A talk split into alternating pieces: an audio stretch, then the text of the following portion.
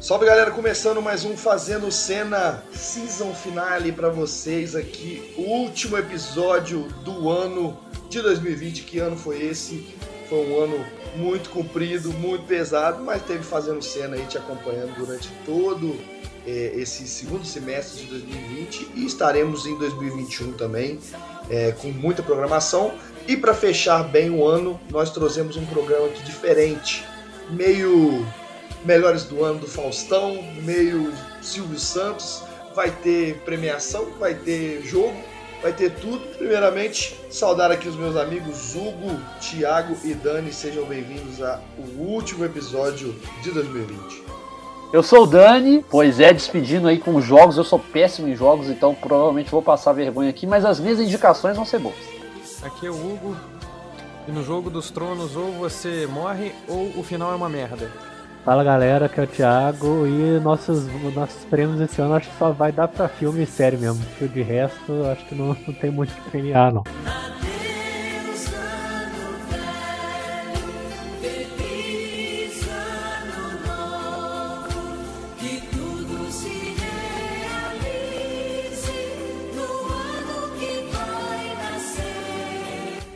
Isso aí, galera. Vamos puxar aqui, né? A gente teve um ano de 2020, como não teve uma grande parte do ano, não teve cinemas, então a gente teve poucos lançamentos de cinema, a maioria foi no, no streaming, né? Tivemos alguns meses ali, alguns dos dois primeiros meses de 2020 teve algum lançamento ou outro, mas muitos lançamentos foram adiados por conta da pandemia.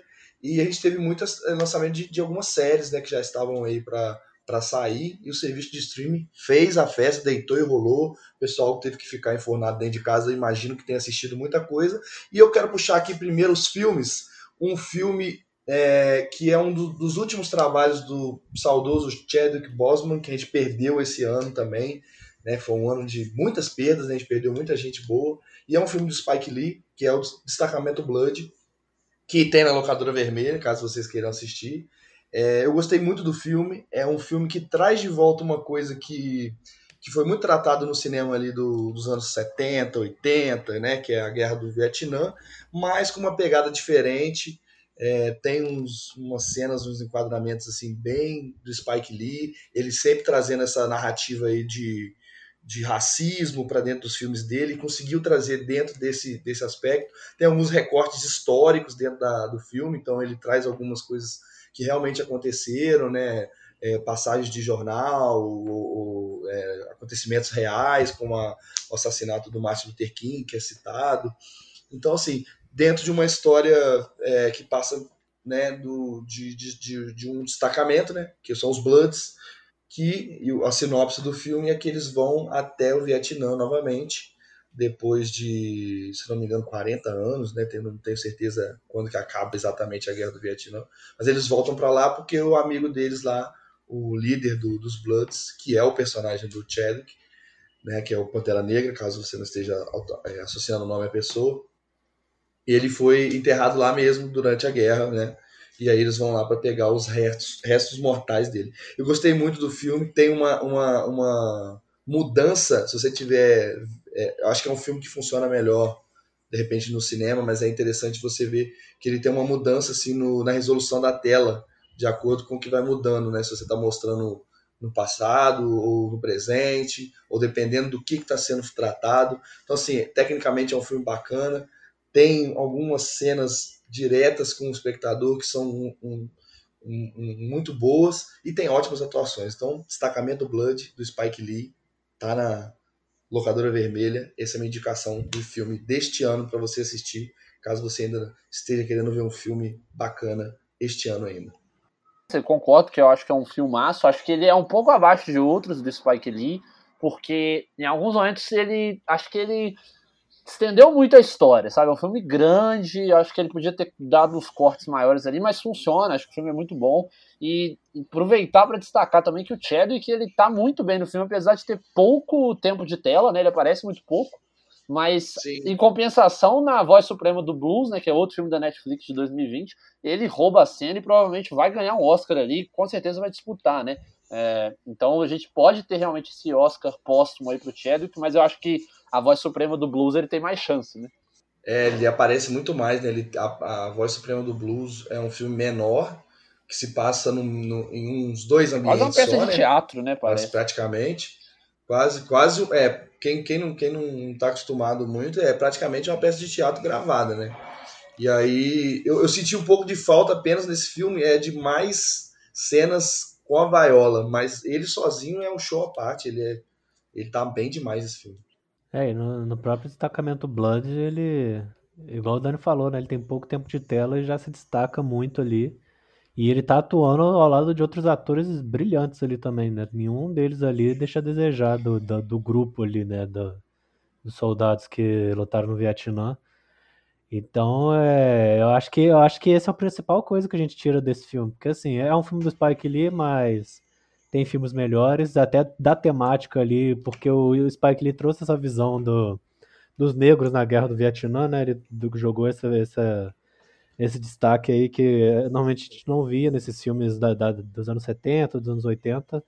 Ele joga isso ainda com uma visão claramente americana, né? Que as vítimas ali são só os americanos que foram para a guerra, que os Estados Unidos ainda é- foi heróico de, de lutar no Vietnã, né? Não coloca ele no papel realmente histórico que os Estados Unidos teve na guerra, né? Então, assim, veja sabendo isso, é uma visão totalmente yankee da guerra do Vietnã.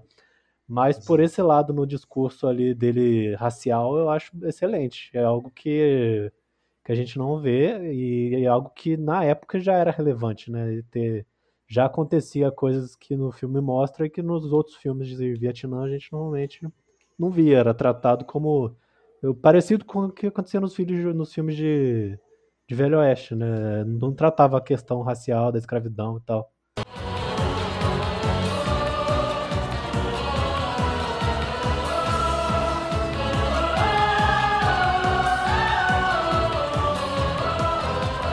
Bem, vamos trazer aí um filme diferente, um filme de terror que a gente não fala muito aqui, porque meus companheiros de mesa são meio medrosos, eu acho. Ninguém é muito fã de filme de terror igual eu. E eu vou trazer O Que Ficou para Trás, um filme que veio lá da Locadora Vermelha, dirigido por Rami Wixon, estreante diretor, fez alguns curtas, e é um filme sobre um casal de refugiados.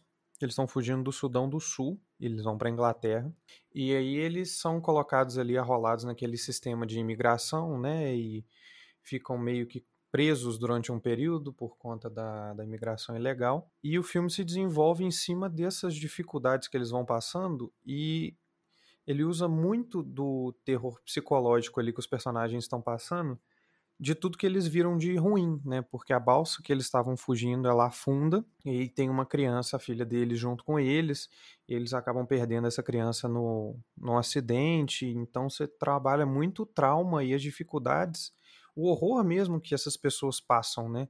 Porque a gente fica muito nessa questão do horror sobrenatural, do horror ser uma coisa muitas vezes distante, sendo que a realidade que a gente vive às vezes no dia a dia como aqui no Brasil a gente tem é, refugiados de vários países, da Síria, da Venezuela e tal, e a gente não consegue às vezes dimensionar o que aquela pessoa que às vezes passa pela gente na rua passou para chegar até aquele momento, sabe?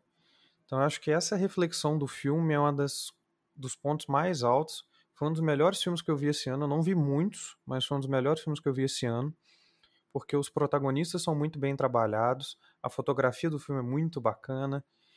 E não é um filme que você tem assim um, um, vilão, um demônio, uma coisa que eles têm que derrotar e tal. É um filme mais denso do que somente essas dicotomias, essas discussões assim mais que às vezes ficam até um pouco vazias. Achei um filme muito introspectivo e ao mesmo tempo que diz muito sobre a sociedade, assim, né? Porque ele é muito sobre trauma, né? Sobre que é realmente o que, o que mais não a, o fator que mais né, assola os refugiados, mas um dos, né? Porque é muito traumatizante as coisas. É, então ele, ele trabalha isso, esse, essa questão de trauma, com um, uma questão de terror e super funciona. Então, assim, é, é uma forma diferente de contar uma história com temáticas que são muito diferentes também, né? São tipo atípicas para esse contexto que a gente está acostumado de terror e tal. É, eu também gostei muito, foi um filme que me surpreendeu. Eu fui assistir sabendo que era terror, então já não gosto muito de filme de terror, já não é muito o meu gênero favorito. é, mas me surpreendeu exatamente porque ele extrapola a questão de gênero, né? Ele vai para uma questão muito humana também, para uma questão de relação, de relação entre pessoas. Então, pô, fantástico, um dos melhores aí que a Netflix lançou esse ano. Eu fiz recentemente né, essa minha lista de melhores filmes do ano, coloquei ele também porque merece, filmaço. Cara, eu, eu não assisti esse filme, mas eu eu tenho sentido que tá recuperando a aura dos filmes de terror, porque tava um, uma onda muito de, né, se você pular na cadeira, dá pra lançar um filme de terror no, no cinema. Eu acho que agora eles estão vendo que dá pra ir além, né, com essa onda ela vem muito dos jogos mortais ali. No início dos anos 2000, o terror ficou muito mal visto. É, pois é. Porque era filme de adolescente para juntar grupinho e, e assistir. Era Jogos Mortais, era Casa de Cera. Sim, sim. Os filmes que são extremamente rasos, slasher mesmo, aquela coisa bem, às vezes até boba. Os Jogos Mortais têm umas cenas que são tão absurdas que você, caralho, Como assim? Pois é, e também tem, tem uma pegada que surfou muito na onda ali da Bruxa de Blair, né? Que são aqueles filmes em primeira pessoa, né? Ah, é, o Atividade Paranormal. O Atividade primeiro, Paranormal. O cara gastou 10 reais em um vale transporte tem pra fazer, um monte fez de milhões. Filme, tudo igual. Cara, piraram naquilo e falaram, não, vamos fazer 78, que agora isso aí que dá dinheiro. Não, e é muito barato, porque é simplesmente uma câmera, ou é a câmera que o cara tá segurando, ou é a câmera da de segurança, Aí você faz uhum. as janelas, as, as gavetas abrir. Nossa, que susto. Aí você faz o bebê. de orçamento, né? Não você precisa. TechPix e vão gravar aqui. Então, assim, aí os caras abusaram, usaram e abusaram desse negócio aí. E aí eu acho que agora estão vendo que filme de terror mais bem trabalhado, com um roteiro bom, dá muito mais. A gente viveu uma ressurgência a partir de 2015. Pelo menos, assim, eu mudei minha, minha forma de interpretar, porque tá vendo um terror mais independente, principalmente com a A24 aumentando o catálogo de distribuição deles, eles estão dando muitas é, oportunidades para diretores novos. O Ari Aster também é um cara que fez Midsommar e Hereditário, que são filmes excelentes de terror. Recomendo demais. O A Bruxa, o Farol, que é terror, mas ele, você pode encaixar ele em outros gêneros ali. Então a gente está vivendo, acho que essa. O Farol do Robert Pattinson e William é. Dafoe. Ah, uhum. Então você pode dizer que o Corra também é meio de terror também, né? Sim, o Corra nessa... é. é. Não podemos esquecer é. do Corra e do Nós, do Jordan Peele é. também, que é outro cara aí então, que tá a verdade encabeçando é esse movimento. Sim, a verdade é que o terror fica interessante quando começa a flertar com suspense, né? Não, a verdade é que o terror fica interessante quando ele bate na realidade. É, isso, isso, pra isso mim, também. Eu acho que, que ele assusta muito mais. É, até porque a gente não tem mais medo de pessoas com serra elétricas dentro de fazendas, né? É, o negócio agora é mais. Pessoa, as pessoas reais estão é, tão aí. Você tem medo de presidente da República, ministro, essas coisas. É, né? é, é, isso aí que eu tenho. de abrir o Twitter. Exato.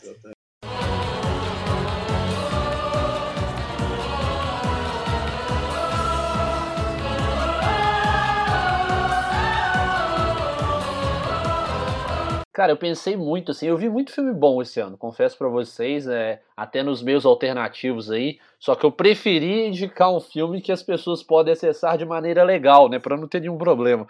É, apesar do que os dois melhores que eu assisti esse ano eu vi nos meus alternativos, mas enfim, eu resolvi separar aqui é, um filme que eu vi na última semana do ano e que eu gostei muito, que ele se chama Nunca, Raramente, Às vezes, Sempre. Ele é um filme da Elisa Hitchman, que é uma diretora e roteirista americana. E eu nunca tinha visto o filme dela, foi o primeiro filme que eu assisti. Cara, me impactei muito, porque basicamente é uma história de uma garota que mora no interior dos Estados Unidos, engravida e precisa ir para a cidade grande para fazer um aborto. E assim, cara, é de uma é de uma intensidade o filme, apesar dele ser um filme de um ritmo lento, de ter ser muito detalhista na rotina ali, ele é um filme muito intenso emocionalmente porque mexe com um assunto que deveria ser mais discutido, que é a questão do aborto, que eu acho que ainda é pouco discutido. Então, além de abordar esse tema, trabalha muito a ideia de amizade feminina, trabalha muito a ideia de como a figura masculina pode ser é, assustadora para as mulheres e de como ela pode ser também muito nociva e ameaçadora, até mesmo em momentos que não era para ser ameaçadora, ela acaba se tornando ameaçadora, a figura do homem.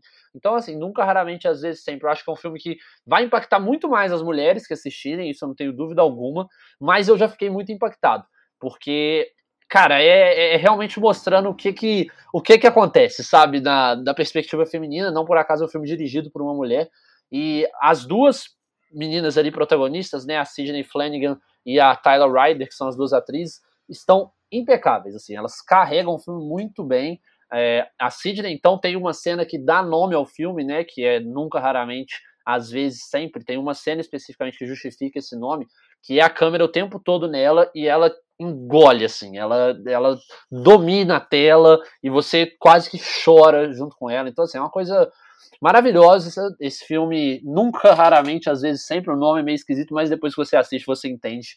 É, e faz super sentido. Então, assim, espero que apareça nas premiações do ano que vem. Não sei se vai ter fôlego, porque é um filme de um orçamento mais baixo. É, mas espero que chegue naquela cota indie, digamos assim, né? Que já teve um Lady Bird chegando. É, acho que pode ser que o Nunca Raramente às vezes sempre chegue também. E quem quiser assistir, tá disponível no YouTube Filmes, tem que alugar para ver, tá? Tem que pagar ali, acho que é R$11,90, estou fazendo um merchan aí. Mas vale cada um dos R$11,90 aí que você pagar para assistir. E aí destacando que não é um filme de streaming, né? Porque a tendência é a gente indicar muito filme de streaming nesse ano de 2020. Esse é um filme de cinema mas que agora já está disponível aí no, no YouTube Filme. Definitivamente, Definitivamente é, um filme, é um filme. Falo com, com tranquilidade que é um filme.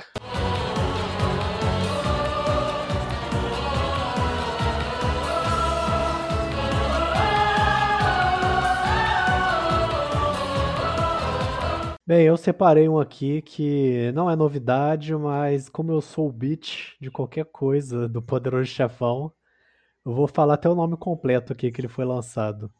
Que é Mario Puzo's The Godfather Coda, The Death of Michael Corleone. Professoras americanas, 24 horas, pode ir. Pra quem não sabe, né, o, o Coppola lançou agora. Ele mandou um Snyder Cut no, no Poderoso Chefão 3. Então ele pegou a história e reeditou o filme, o terceiro filme, porque né, ele teve problema no lançamento, aí depois, quando saiu em home video, ele acrescentou mais uns 8 minutos, mas ainda não estava 100% como ele queria.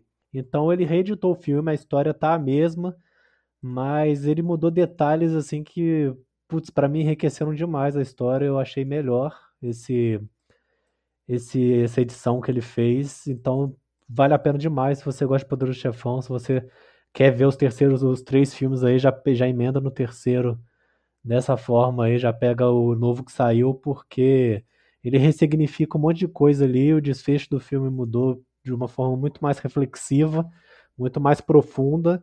E apesar do título ter um spoiler, né, ele é muito mais ele é muito mais poético do que pode, do que pode parecer assim, né? Então, assim, eu acho que a maioria das pessoas já sabe como o filme acaba, né? Que é um filme de 30 anos já, que fez esse ano. Então, eu recomendo demais assistir. Saiu agora em, em streaming. Ele lançou no cinema no começo do mês, então não vou dar muito spoiler. E, sei lá, menos de uma semana depois já, já tinha nos streams para assistir aí então.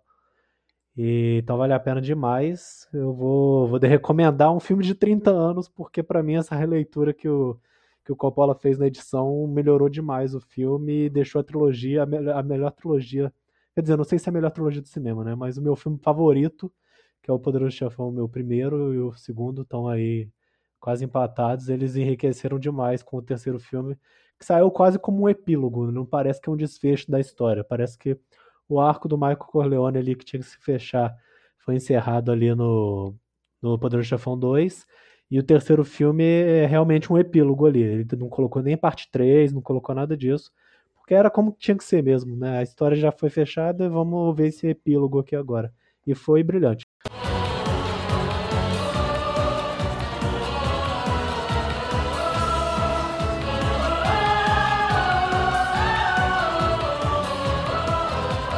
Passando aqui rapidamente por algumas séries de 2020, né, que foram lançadas nesse ano, que você ainda pode assistir aí, começar agora, é, para poder já começar o ano com uma nova série, é, que lançando muitos episódios. Eu tô trazendo aqui uma que já é fechada, não vai ter temporada, que é The Last Dance, que conta, né, justamente é uma série documental para você que gosta de esporte vai gostar muito, mas mesmo se você não gostar, você gost... é, é uma série que te envolve muito, é muito bem, é, eu gostei muito bem da montagem dela. Ele, ela trata da, da carreira do Michael Jordan e do Chicago Bulls ali dos anos 90, é, com imagens exclusivas do, da última temporada, né, que eles chamaram de The Last Dance, né, a última dança, que foi a última temporada do Michael Jordan nos Bulls, né, que foi o, o ano de 97, se não me engano que é quando eles ganham o último título lá com o Chicago Bulls da NBA.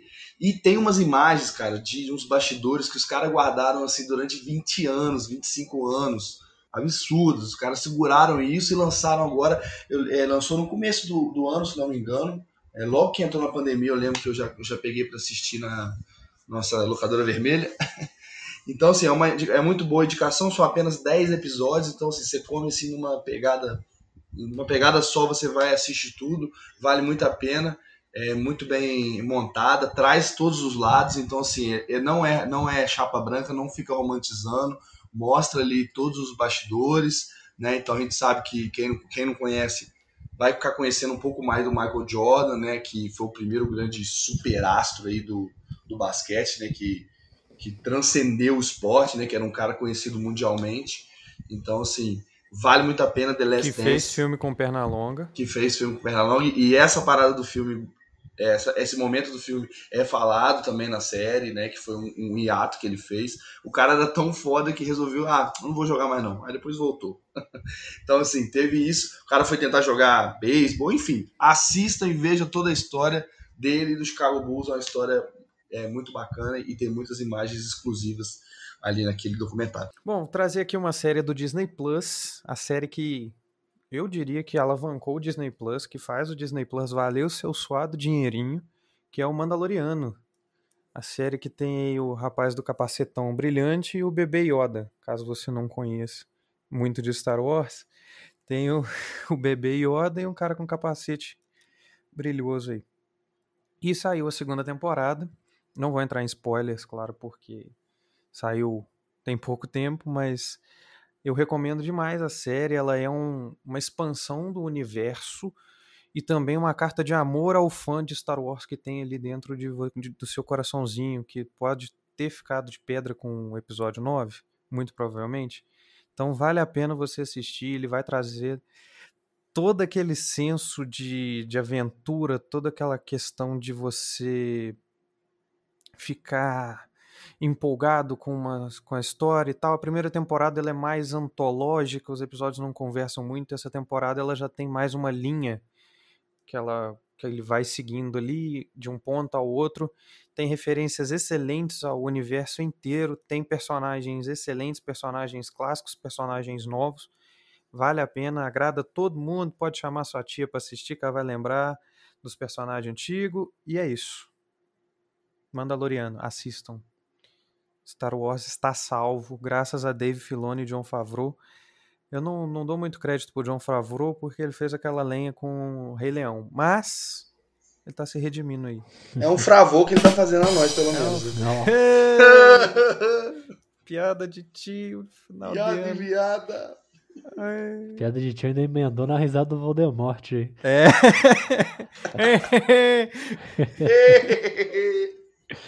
Harry Potter is dead.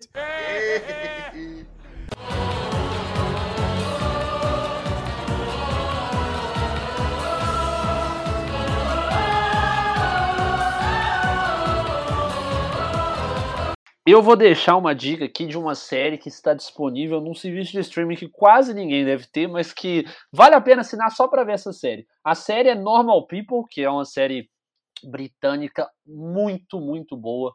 Eu fiquei realmente encantado com ela, porque mostra como que a gente pode amar e odiar os seres humanos ali é, de, com muita intensidade, e acontece isso com os personagens, e entre eles e também na nossa relação com os personagens, mas basicamente é uma, uma história de, de romance adolescente barra adulto jovial, digamos assim, com é, alguns encontros e desencontros, e, cara, você, você vai lembrar de muitos momentos da sua vida, já garanto, se você assistir, você vai lembrar de diversos relacionamentos, faz você refletir, mas tudo isso também de uma forma bem dramática. É uma série forte, é uma série bem intensa. Está disponível no Stars Play, serviço de streaming aqui no Brasil, mas se eu não estou enganado, é uma série do Hulu, né? Acho que é, que é do Hulu, mas aqui no Brasil só no Stars Play. É, eu ia puxar uma série aqui, mas eu acho que a gente comentou tanto dela durante o ano que né, eu vou só passar brevemente, que é a segunda temporada de The Boys, né? Vocês estão acompanhando a gente, vocês já sabem que a gente cansou de falar dela. Então minha indicação não vai para ela, porque ela já está indicada em todos os outros podcasts que a gente falou aqui. A minha vai para BoJack Horseman, porque a segunda parte da última temporada saiu esse ano, apesar de não parecer, né, que janeiro foi uma vida atrás, né, outro mundo que a gente tava. É, mas pô, o desfecho dessa série para mim foi excelente. Para mim ela tá ali junto com Rick and Morty, Family Guy, Simpsons de, de séries adultas brilhantes. Ela teve um desfecho genial, ela é uma série um pouco mais densa assim, né? Tem episódios seu que você tem episódio da, da série que você sai na bad profunda, parece que você acabou de, sei lá, de ver a paixão de Cristo. Que você sai na bad desgraçado da série, de nem parece que é desenho. Mas ela traz reflexões que pô, pô, são mais atuais do que nunca, coisa mistura com rede social, com fama. Você consegue se identificar ali, por mais que seja com astros de Hollywood. Você vê, sim, como o formato da sociedade tá para desgraçar a gente, né? E acontece até com o BoJack, que é um ator que é milionário por causa de uma série que já fez sucesso, mas que está tentando também se encontrar no mundo. Então, você vai acabar cada episódio com uma reflexão e vai terminar toda a temporada com a pancada no, no estômago, porque tem episódios ali que são realmente assim. Eu, inclusive, eu recomendo só você ver se você não tiver na, no full, na full bad de pandemia, de quarentena, essas coisas, porque é uma série mais densa e tal, mas não deixa de ser boa, não deixa de ser excelente. Fica aí minha dica. Jack Horseman. A gente teve a última temporada agora, mas óbvio, né? Recomendo a série inteira. É hora do duelo! É isso aí, galera. Vocês viram aí o nosso momento Faustão com os melhores do ano, ou pelo menos as indicações do ano aí, séries e filmes. Anota tudo aí, a gente vai deixar aqui na descrição do episódio. E agora vamos para o nosso joguete de final de ano. Você que acompanhou o nosso ano todo, nós tivemos aí alguns episódios durante o ano. E o nosso jogo vai ser em cima desse, desse, desses temas que a gente tratou. Vamos ver se você. Você pode jogar junto com os nossos jogadores, que vão ser o Dani, o Thiago e o Hugo. Eu vou ser o o Silvio Santos da vez. É, e aí, só para relembrar, a gente teve programa sobre DiCaprio, filmes subestimados e superestimados, filmes de heróis, né, o melhor filme de herói, Tarantino, filmes ruins que são bons. Na minha época, né, o programa lá mostrando mais nostálgico, fizemos uma parte 1 de trilogias, um, um subverter no gênero de heróis, filmes ruins que são bons, séries fundamentais e anti-heróis. Eu não vou botar o programa da galera do Cinecom, porque não teve todos os participantes, só para dar uma colher de chá para eles. Beleza?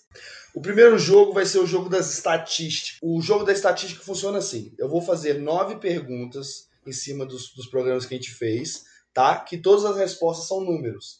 Vocês vão anotando aí os números que vocês acham que são as respostas certas, tá? E no final a gente faz a soma. Quem tiver mais próximo da soma real vence essa rodada e ganha aí os 20 pontos. Beleza? Pergunta número 1. Um. Quantos anos tinha Leonardo DiCaprio, nosso primeiro programa, ao ser indicado pela primeira vez ao Oscar pelo papel em Gilbert Grape? Quantos anos tinha DiCaprio? Pergunta número 2. Quantos Oscars ganhou o filme Larápio, né? Larápio, quem não sabe, é ladrão, pilantra. Shakespeare Apaixonados, filme mais superestimado do Oscar. Nossa, Esse filme aí foi, foi polêmico recentemente aí, com o negócio da Fernanda Montenegro e Isso. Kate Blanchett. Quantos, Kate Blanchett não, Gwyneth Paltrow. Quantos Oscars ganhou? Pergunta de número 3. Qual a nota em porcentagem, e aí um programa aí que a gente fez também sobre, sobre filmes, não lembro qual programa que é, mas vocês vão falar, o pergunta vocês vão lembrar. Qual a nota em porcentagem de Batman vs Superman no Rotten Tomatoes? Nossa, cara. Mas é, mas é de crítico ou é do público? É o de crítico. É a rota é, de, é, é do tomate mesmo. Se for mais que dois, tá errado. Vamos Tem lá. decimal? Eu botei decimal, hein? Não, Não, não, ô, decimal. pera aí, a, a do Rotten é, é, é de, é de 0 a 100, é de 1 a 10, é, É de como 0 que a é? 1 a 100. 10. Não, de 0 a 100, perdão. Então É falei errado. 100? Então. É de 0 a 100. Então pode ser que eu A tenha olhado a de, a de público, mas é porcentagem, de 0 a 100. Pergunta de número 4. Quantas indicações ao Oscar tem os filmes dirigidos ou produzidos por Quentin Tarantino? Nosso programa de número 4. Tô perdidaço, filho. Eu- que isso, eu acho que eu não chutei tanto assim nem na pelada. Agora vai, vai vir a minha pergunta favorita. Que se vocês acertarem, quem acertar aqui vai ganhar um bônus, tá? Tô- já tô dando esse bônus aqui. Porque é uma pergunta mu- muito divertida. Eu achei um fandom de Velozes Furiosos só com estatísticas de Velozes Furiosos. Aí, E aí a pergunta, que eu só tive que fazer um, mas eu acho que daria um jogo inteiro só disso. No- nos filmes Velozes e Furiosos 2 e 3, há um empate no número de marchas passadas no- nos filmes. Quantas marchas foram passadas? É, qual que é esse número aí que é igual tanto para um quanto para outro? Não é para somar, é os dois têm um número igual. Pergunta de número 6. Quantas previsões acertou a trilogia de Volta para o Futuro? Nossa, Quantas previsões foram acertadas por Marty McFly e companhia? Nos três filmes? Nos três, filmes. Pergunta de número 7. Quantos anos de diferença entre o acontecimento com a Lula gigante e o ano que se passa a série Watchmen? Quero saber quantos anos que tem entre Lula gigante e começo da série que teve da HBO, que a gente fez um programa comentando sobre isso. Pergunta de número 8. Quantos episódios tem a série Breaking Bad? Episódios totais Quantos episódios tem essa série, que foi uma das séries que a gente indicou como séries fundamentais nos nossos programas de séries fundamentais. Última pergunta, número 9. Quantas indicações teve o filme de um dos atores favoritos do Dani, que é a rede social? Né? Quantas indicações teve para o Oscar nesse filme em específico? Pior que essa eu sei, cara. Sabe, né, mulher? Acho Claro que sei. sabe. Você ama o Jesse. Não, eu amo o David Fincher. Beleza? Agora façam as suas somas aí, tá? Lembrando que lembrando que em caso de, de empate, que eu acho meio improvável, a gente vai desempatar aí pelo número de cravadas. Se ninguém cravar, a gente divide a pontuação, beleza? Vale 20 pontos essa rodada. Beleza, então eu vou responder uma por uma aqui, depois a gente bate a soma. Quantos anos tinha DiCaprio ao ser indicado a melhor coadjuvante? A resposta número 1 um era 19 aninhos. Era a idade Foi. do jovem Quase. DiCaprio. Alguém cravou? Não. Também não. Beleza. longe. Número 2. Quantos Oscars ganhou o filme Larápio Shakespeare Apaixonado, filme de 99? O número é surpreendentemente sete estatuetas. Puta, quase. Cravei. Dani Gabaritano. Não, no gabaritei o DiCaprio, não, pô. Ah, não. Gabaritano é o número 2, né? Acertou o número 2. Acertou na mosca. Qual a nota em porcentagem de Batman versus Super-Homem no Rotten Tomatoes? A porcentagem é de 28%. Muito, tá muito essa aí. Tá muito e eu chutei mais pra cima, eu fui bondoso. Eu fui com Eu chutei, eu 65. chu- eu mandei 65. 12%. Eu acho que essa aí vai ser a. Nossa, pior que vocês dois dobraram, né? O Dani e o outro foi pra 12, né? Eu nem sei se se vai ter muita diferença agora. É, pergunta número 4. Quantas indicações ao Oscar tem os filmes dirigidos ou produzidos por Quentin Tarantino? Tem 32 indicações. Putz. Fui Caralho. baixo pra caralho. Eu te chutei 30. Ó, Eu chutei rapaz, foi bem. 24. Eu chutei 8. Su subestimei o Quentin. Subestimou o Quentin. Inclusive, descobri, fazendo essa pergunta, que Jack Brown tem uma indicação, olha só. No, na, não, no Tem. Framboesa, você leu errado. Não, pior que tem, não sei. não- nem, nem me arrisquei a ver o que, que era. Número 5. Agora essa aí eu quero ver. Vale um bônus de dois pontos. Os filmes de Velozes e Furiosos 2 e 3 têm um número de marchas empatados. Qual o número que foi esse? 62, pa- 66, 66 Nossa, que isso? passagens de marcha. Cara, mas eu errei muito essa. Eu botei 9. Nossa. Eu botei 52. Ah, bom, hein? Eu Tá botei, se equilibrando na corda bamba. eu botei 33. Metade aí. Quase. 66 Achei- passagens de marchas no Eu filme. achei que, era, a- achei que era a marcha consecutiva deles passando. Que o nego zoa, que parece que o carro tem umas 200 marchas. 28. Pois é. É. Agora, como é que pode, né? Um cara que perdeu tempo contando isso descobriu que dois filmes empatavam, né? É fã mesmo. Esse é. Quantas previsões acertou a trilogia De Volta para o Futuro? Acertou oito previsões. Nossa, mandei 15. Mandei, Sete, eu botei sete. Mandei 23, acho que eu tenho exagerado. Eu falei, vai saber o que, que tem lá escondido que eu não vi. É, mas é basicamente é o Google Glass, a ligação de chamada de vídeo, essas coisas. Mas aí você tá desconsiderando que pode ter as peças de roupa aí se você não sabe. Eu tô falando de previsão de futuro, não de, de, de a tendência de moda, não. Só Não, tecnológico. Aí é a tecnologia que A avançou. moda é, é cíclica. É, a moda é assim. Era mais tecnológico, né? Quantos anos de diferença entre os acontecimentos com a Lula Gigante e o ano que se passa a série Watchmen? Tinha uma pegadinha aí, porque a série é de 2019. Pode ser que vocês tenham feito a, a conta para 2020, não sei. Mas a, a conta certa é 34 anos. Ah, Entre- acertei uma, porra. Acertei também. É, o ano é 1985 e a série é 2019, Eu botei 34 anos. 30. Foi, foi perto. Quantos episódios tem a série Breaking Bad? Pergunta de número 8. Tem 62 episódios. Ah, vai tomar no cu. Ah, mandei 65. Chutei 60, Eu fui na mano. matemática, da matemática eu fui os 60 também. Pois é. Essa, essa era uma que podia confundir porque a primeira temporada tem só 7 episódios, né? Então quem não lembrasse disso poderia fazer uma conta um pouco mais Nossa, é mas- verdade, por isso que eu errei. Tomar no É. cu.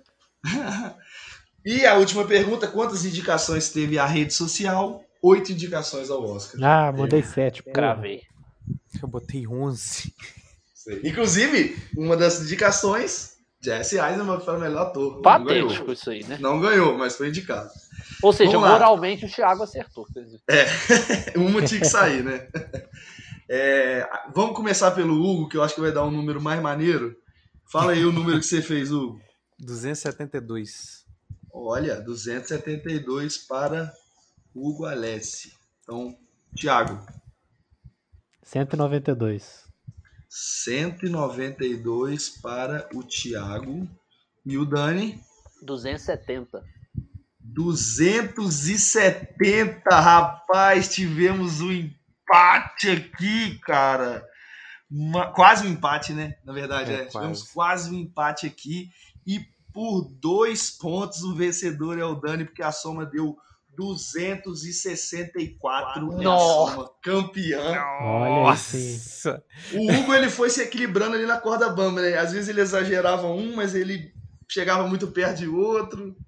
E ele ia aumentando um, abaixando o Porra, outro. bom, então bom. Foi muito bom. Então, 20 pontos para o, para o Dani aí, que sai liderando a nossa, o nosso joguete.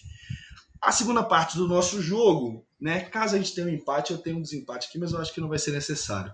É um jogo que vai testar. A gente te- fez um programa especial sobre na minha época. Então eu vou testar a nostalgia, a memória de vocês.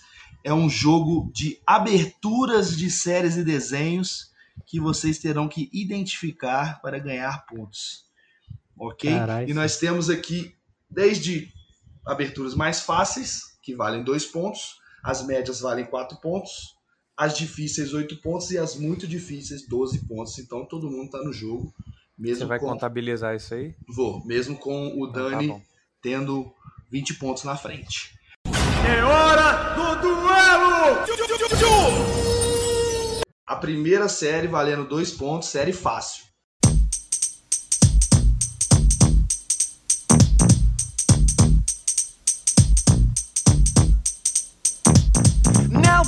A story all about how my life got flipped, turned upside down, and I'd like to take a minute, just sit right there. I'll tell you how I became the prince of a town called Bel Air.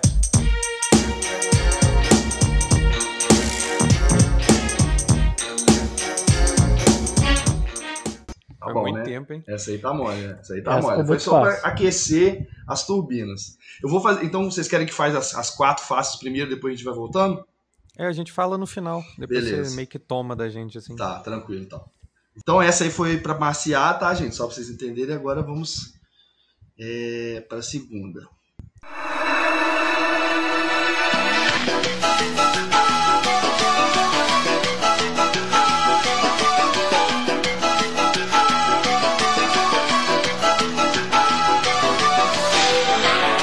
Deu para pegar aí?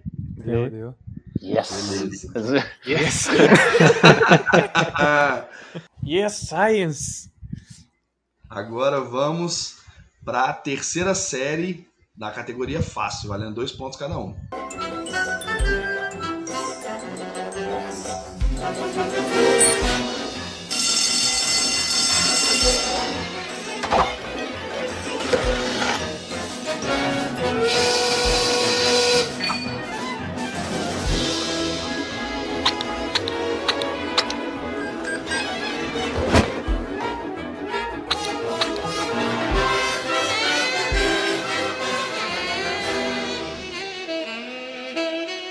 Quarta e última série, abertura de série ou desenho.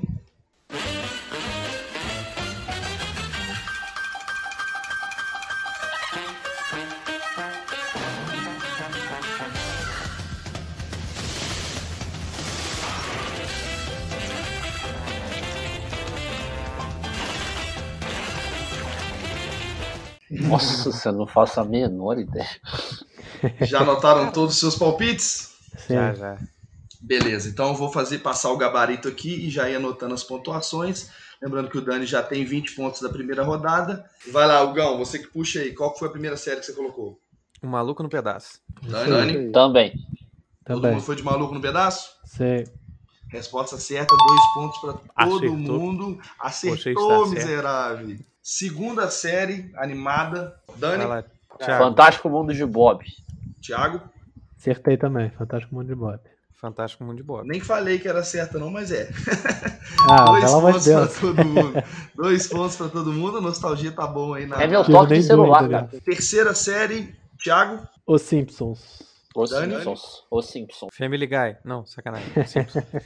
Boa, mais dois pontos para todo mundo. Acho que eu peguei leve nessa aí. Vamos lá. Última.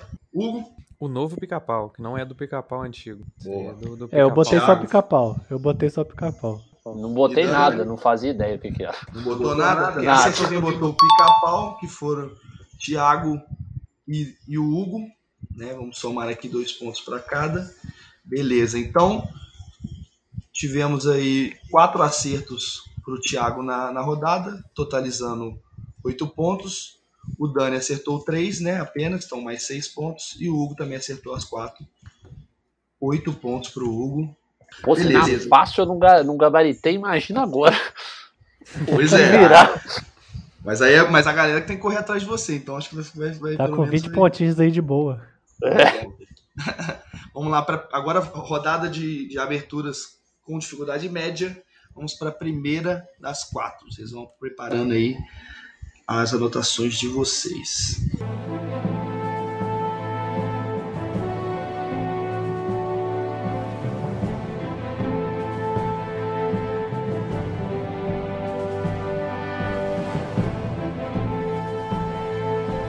Chega. Anote seus palpites. Anotado. Senti firmeza né, de vocês aí, vamos ver. Vai ser. Vamos para a segunda.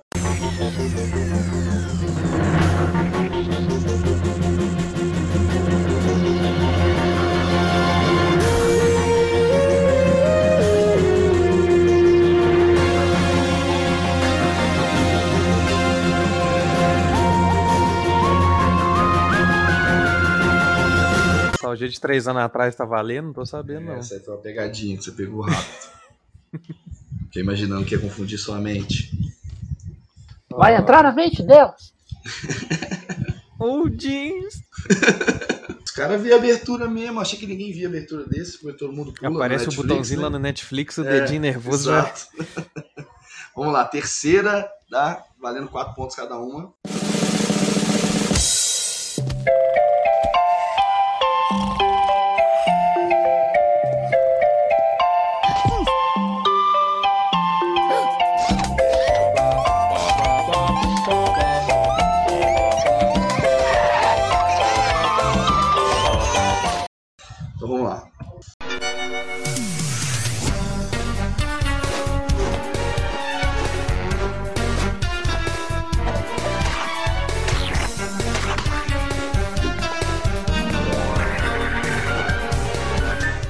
Anotado?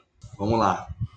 Vamos começar então. Hugo, qual é a sua primeira resposta da primeira série que a gente. de, de- da, da categoria média? Liga da Justiça. Liga da Justiça. Aí, Liga da Justiça. Liga da Todo Justiça. mundo botou Liga da Justiça? Sim. Todo mundo acertou, parabéns. Ó, ano que vem a gente tem que fazer o jogo do, do fone, se a gente conseguir É. puder encontrar. Isso ia ser maneiro. Tá. Você quer trocar o Jesse Eisenberg? Pela Troco. sua mãe. Você quer trocar o PT por não ter vacina? Número 2, Thiago, Rick and Morty. Dani. Ô, Rick and Morty. Todo mundo de Rick and Morty, galera está É. voando. Achou que ia mandar um Doctor Who aqui, né? Achei que a galera ia falar assim, pô, mas essa não é nostálgica, deve ser outra. Não, não, não colou. Não, não Terceira, terceira. Cara, eu não sabia, eu chutei Rugrats e os Anjinhos. Acertou. Rugrats. Também coloquei Rugrats. todo mundo de Ru grátis, os anjinhos. Que emocionante. Gostava mais de Rugrats crescidos, inclusive. Não. Bebê, bebê idiota. Eu gostava de ler os quadrinhos dos Rugrats na Recreio. Nossa, Caralho, verdade. Não muito era na Recreio, não, era na Explore. Isso, isso. Clássico. Caralho. Que isso, eu devia ter pelado mais com esses caras. Tá doido, os caras liam até quadrinho. É, e a Porque última. geração televisão, meu filho, já não tinha o Pois YouTube, é. não. Exatamente. E a última, Hugo, Martin Mystery. é, Thiago. KND, a turma do bairro. Ah, agora teve uma dificuldade. Só o Agora- Thiago acertou, cai Olha aí. do bairro. Parabéns. Brabo. É isso aí. Tô Bravo gabaritando até agora, hein? Pô, esse era fez- médio, difícil, então vai ter o quê? Pô, da chanchada dos um anos Tem um desenho 70. dos anos 20, né? mesmo. 12. vai, a abertura do Gato Félix, né? É, 12 tá. pontos pro. Abertura 12 de desenho pontos. mudo. 16 pontos, perdão, pro, pro, pro, pro Thiago. O Dani, o Dani acertou 3, Dani, foi isso? É, todo mundo foi de 3. Então 12 pontos pra Dani, Thiago e pra Hugo nessa rodada. Beleza. Vamos aí para mais uma rodada de aberturas agora difíceis, valendo 8 pontos. Vamos É, é ver. hora da virada agora. Agora é a Oito? hora da virada. 8 pontos. Rapaz. É agora que a criança chora e a mãe não, não escuta. Isso. Vamos lá. Primeira.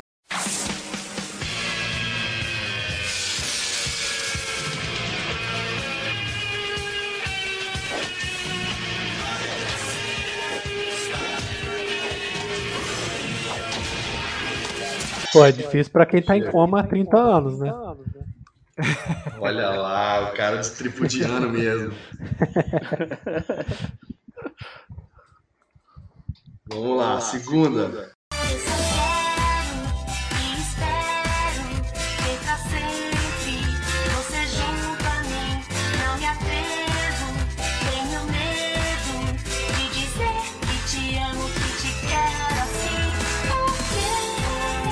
Fiquei perplexo. Agora eu fiquei perplexo. É.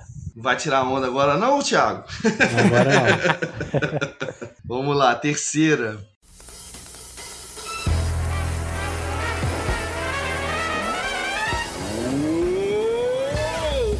Sorriso, eu sou uma lição de talento e muito estilo. Ninguém tem como não ver o meu savoir-faire.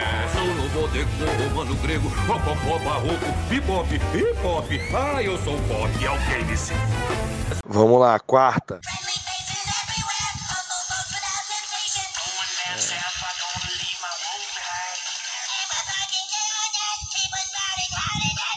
Então vamos lá. A primeira dos muito difíceis aí que o Thiago debochou, falou que não é muito difícil, então manda pra gente aí o Olha aí. gabarito. Spider-Man dos anos 90, clássica animação. Dani, Homem-Aranha. Hugo. Miranha. É o Miranha, oito pontos pra todo mundo. Miranha. É um Miranha clássico. do Aerosmith, com o Joe Perry Oh, tocando. rapaz, não sabia que era Aerosmith. Vivendo É o guitarrista dele, guitarrista dele, que, do, o Joe Ano Perry. que vem o jogo tem que ser do do Thiago. O cara tá, gabaritando, tá botando meu jogo no chinelo. Segundo, segunda abertura, que aí já não foi tão fácil, né, Thiago? É, eu acho que acertei. Então manda. É, vamos deixar o Dani e o Thiago por último. Dani, Cara, não faço a menor ideia, mas como um bom admirador do futebol, eu vou chutar. Um chute baseado em absolutamente nada. Sorriso metálico. Sorriso metálico. Caraca, desenterrou. é. O Sorriso Hugo! metálico era mais, mais batidinho, assim e tal. O Hugo tá com cara de quem acertou. Tá. Cara, Evangelion? Thiago. Sakura Card Capture. Sakura Card Capture. O Thiago Nossa, está Thiago. deitando Caraca, eu acho que eu vi muito televisão, moleque. cara. Caralho, o cara tá. Não, eu quero jogar um. nunca- Eu quero que alguém faça um jogo pra jogar com você, porque agora eu fiquei perplexo. Vamos lá. Terceira abertura. É, quem começa agora é o, é o Hugo. É Fricazoide? Fricazóide é o chute do Hugo, Thiago. Ô, máscara. E o Furlan, Dani Furlan. Porra, eu botei Johnny Bravo, porque eu não sabia. E novamente, Thiago sambando na cara da sociedade. é o Olha a Máscara. recuperação do Thiago Olha aí. o Tá Thiagão. bombando mesmo. O cara acertou todas até agora. Todas. Brabo. Agora vamos ver a número 4 e última. Vamos começar agora com o Dani. Nem ideia. Ti- Hugo, South Park. Thiago. Coloquei South Park também. Então, Thiago continua 100%, é South Park. Mais 8 pontos para o Hugo. Só recapitulando, o Hugo acertou então duas, o Dani uma nessa rodada e o Thiago as quatro. Aqui agora para rodada muito difícil. Vamos ver se vai ser muito difícil mesmo. Porra, mas. Tem mais uma rodada ainda? 12 Meu Deus. pontos. Primeira das muito difíceis. Vamos ver o que vocês vão achar.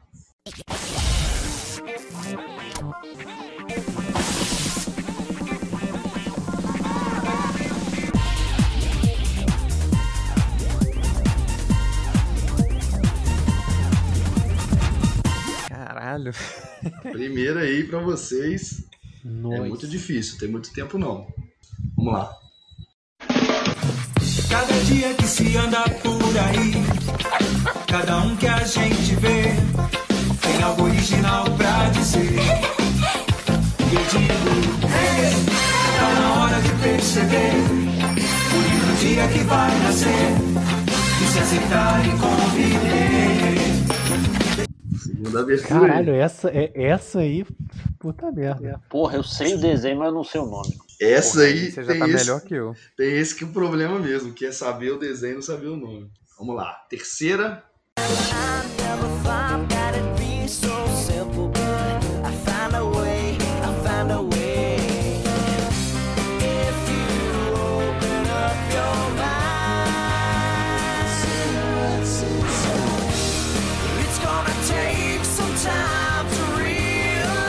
Terceira aí pra vocês. Cantei junto. Ih, cara, o cara vai acertar tudo mesmo. Vai botar meu jogo no chinelo. E por último, Você é doida demais. Você é doida demais. E você é doida demais. vamos lá. É, número 1, um, Hugo, o que, que você pôs na primeira? Rocket Power. Rocket Power. Thiago, Super choque. Dani, Eu botei Super Choque. Dani, Super Choque, Thiago, Super Choque acertaram os dois. Porra, eu não lembrava Super- da abertura do Super Choque. É, acho que Porra. essa é a primeira abertura, antes do Super Hero Static. Que era o único que eu via com abertura, essa porra. Ó, agora eu quero ver que essa segunda aí, essa segunda eu acho que era mais difícil mesmo. É, a segunda eu vou fudir. Hugo, Eu botei Jorge o Curioso, porque eu senti uma vibe meio Jack Johnson, Curioso. assim. Da- é, Dani. É, eu, eu acho que é o desenho daquele rato esquisito, mas eu não sei o nome daquele desenho. eu acho que Hantaro? você você sabe qual que é o desenho. Acho que você sabe qual que é o desenho. Não, Hantaro é fácil, pô. Não, não é Rantaro não, não é Rantaro não. É um, um rato de óculos.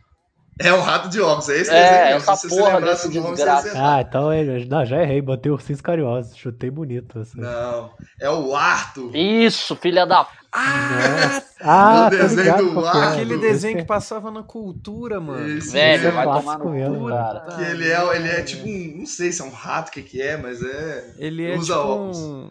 Sei lá, um não, não é um guaxinim, mas ele é um bicho diferente. Sabe, um canguru? Sei lá. É, pô, tipo isso.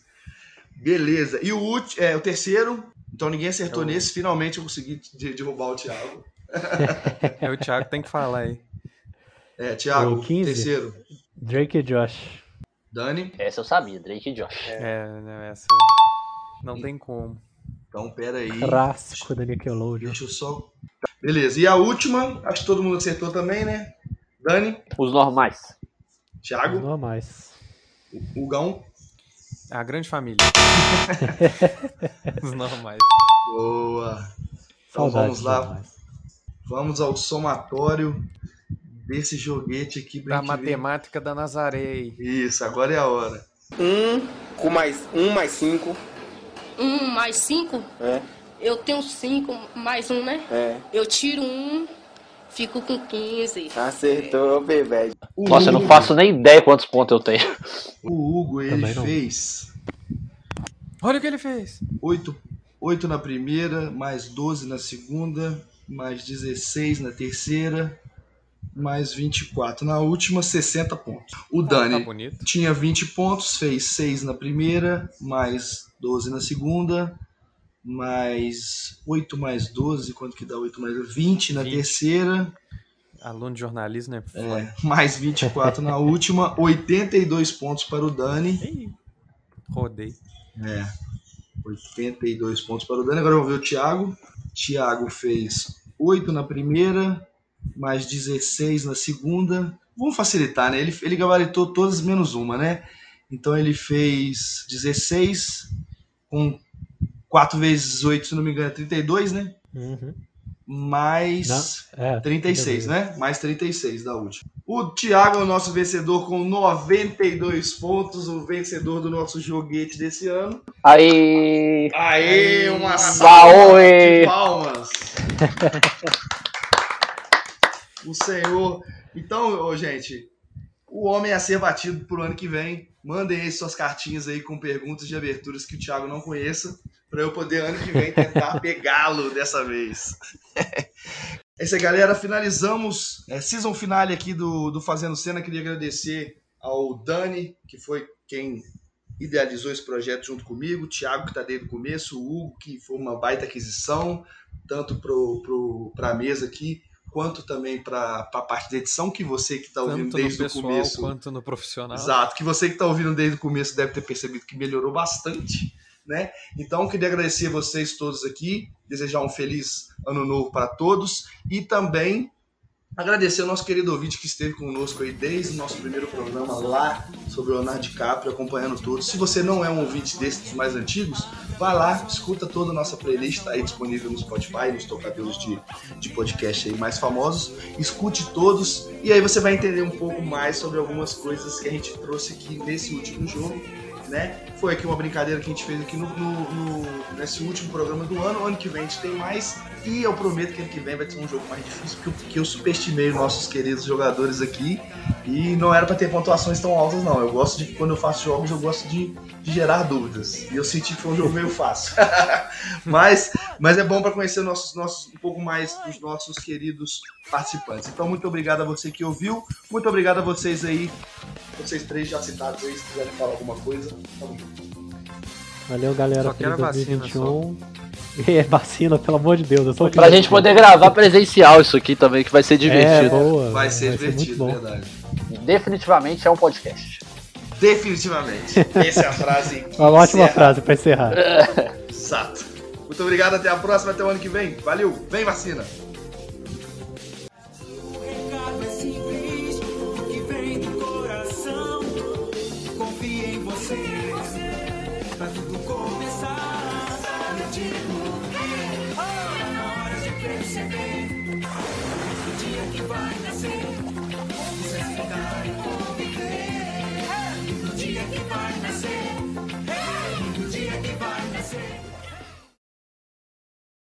Vamos virar jacaré, rapaz. Vamos. Cara, se a Olha, vacina, velho, se a vacina me transformar em jacaré, eu vou tomar mais ainda. Eu vou querer três doses. Pô, quem não quer virar Que um isso, jacaré? virar o Killer Croc, já pensou? É. Virar o crocodilo Dandy.